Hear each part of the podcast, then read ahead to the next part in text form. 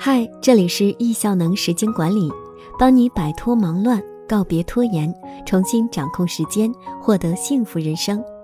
今天要分享的文章，一个二十一天赢小白的自白，作者许慧茹。慧茹是我在易效能二十一天训练营认识的一位优秀学员，也是一位宝妈。今天我来讲一讲他是如何在这二十一天里，由一个时间管理的小白完成华丽变身的。早起初体验，参加过七日亲子营、七日成人营，开营时立下早睡早起的目标，却总是以失败收场，完全做不到早睡早起的我，竟然在二十一天营开始做到了。可能交了几千块的学费，所以更有决心吧。感谢张林教练给了我很具体的建议。梦想版的目标是六点，但一开始二十一天营的目标定在七点，设定每天进步一分钟的小小目标，抱着半信半疑的态度，我照做了。之后神奇的发现自己竟然巧合般的每天进步两分钟，从六点四十五到六点四十三，再到六点四十一，印证了老师在课堂说的找到感觉。小赢的感觉，我也体验到了五点踏出家门的舒适感，不用担心把我晒黑的烈日朝阳，没有时不时呼唤我的孩子，没有经常弹跳出来让我陷入时间黑洞的微信讯息，有的是风和日丽的美景、清新的空气，还有跟自己在一起的时间。活到三十七岁才发现，老家户外的清晨如此美丽。我不是大神，我经常失败。每次看到同学晒几百天早睡早起的践行成效，就感觉压力山大。这二十一天里，五个失败早睡早起的日子，简直感觉无颜见江东父老。但泡在易效能的好处就是，这里是个正能量的团体，教练和同学都用叶老师的话鼓励我，接纳自己，重新开始。虽然失败。但是也有收获哦。以前睡前刷手机，自以为姐刷的不是手机，姐刷的是自由，其实是陷入了对健康有伤害的时间黑洞，没有对人生产生太多积极的影响。但比孩子早起的那几个小时，是与自己在一起的高能时间，我用来写反思日记、预习当晚的课、听回放、整理笔记，会觉得无比充实、开心。经历了做到与失败的过程，才真正体会到早睡为健康，早起为内心的含义。脑海中浮现出冥想音频的第一句话：“时间管理的基础是精力管理，早睡早起就是根本啊！”借用同学的这张插画，太可爱了。家庭主妇也可以当项目经理。之所以从小就养成超爱熬夜的习惯。可能也是因为我属于那种脑波很重、脑袋停不下、念头很多的人。我平时就喜欢把想到的要做的事情列在自己的钉钉对话框，想到一项列一项，做完一项删一项。之前的做法很不系统，上了叶老师的课，让我感觉自己对这些事件的管理能力明显升级了。叶老师在课上教我们把这些事项搬到兔兔软件的时候，我惊讶地发现。有四十九项，但是用老师的方法删除与分类之后，感觉这些念头被有系统的归类了。我可以时不时的去看一下，问问自己到底要不要做。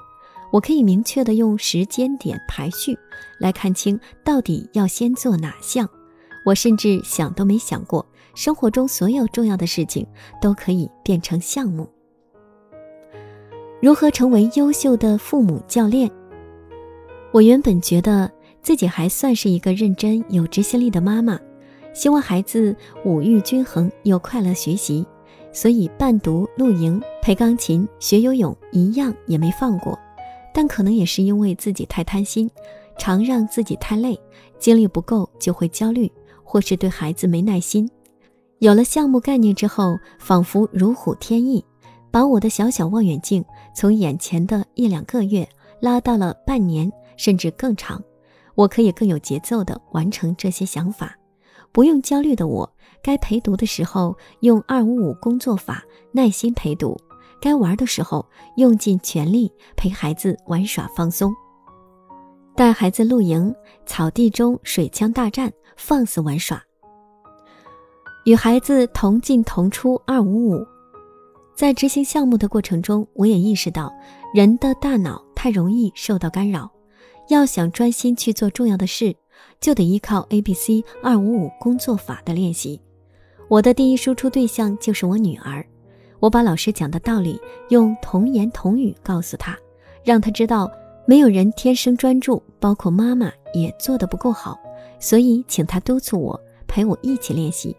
如果能练习好这个能力，就可以像鸿儒哥哥一样变得很厉害。因为还在台湾，暂时买不到番茄钟，我跟女儿用 First 软件，每天用种树来跟她一起开启我们每天的 A B C 二五五专注时间。种下一棵棵小树，她特别有成就感。通过跟他一起同进同出 A B C 二五五工作法的练习，我发现我跟他都变得更专注了。在每一个二五五的地方写下那个二五五开始的时间，例如九点二十五、十点、十点半。写下之后，除了可以把时间对照填入作息表外，我也让女儿检视到，有时候中间休息超过了五分钟。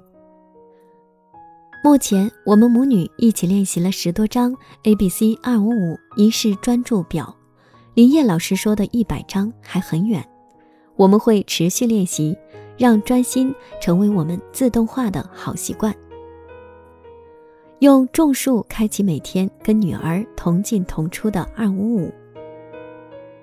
梦想版终于可以落地了，虽然还没有机会去上亲子线下课。只是在七日亲子营中有了点基本知识，我便用老师教的 PNAS 项目管理的方法，把孩子的习惯养成做成一个项目。心里的踏实感来自叶老师所讲的，将梦想变成项目，再具体细化到行动清单。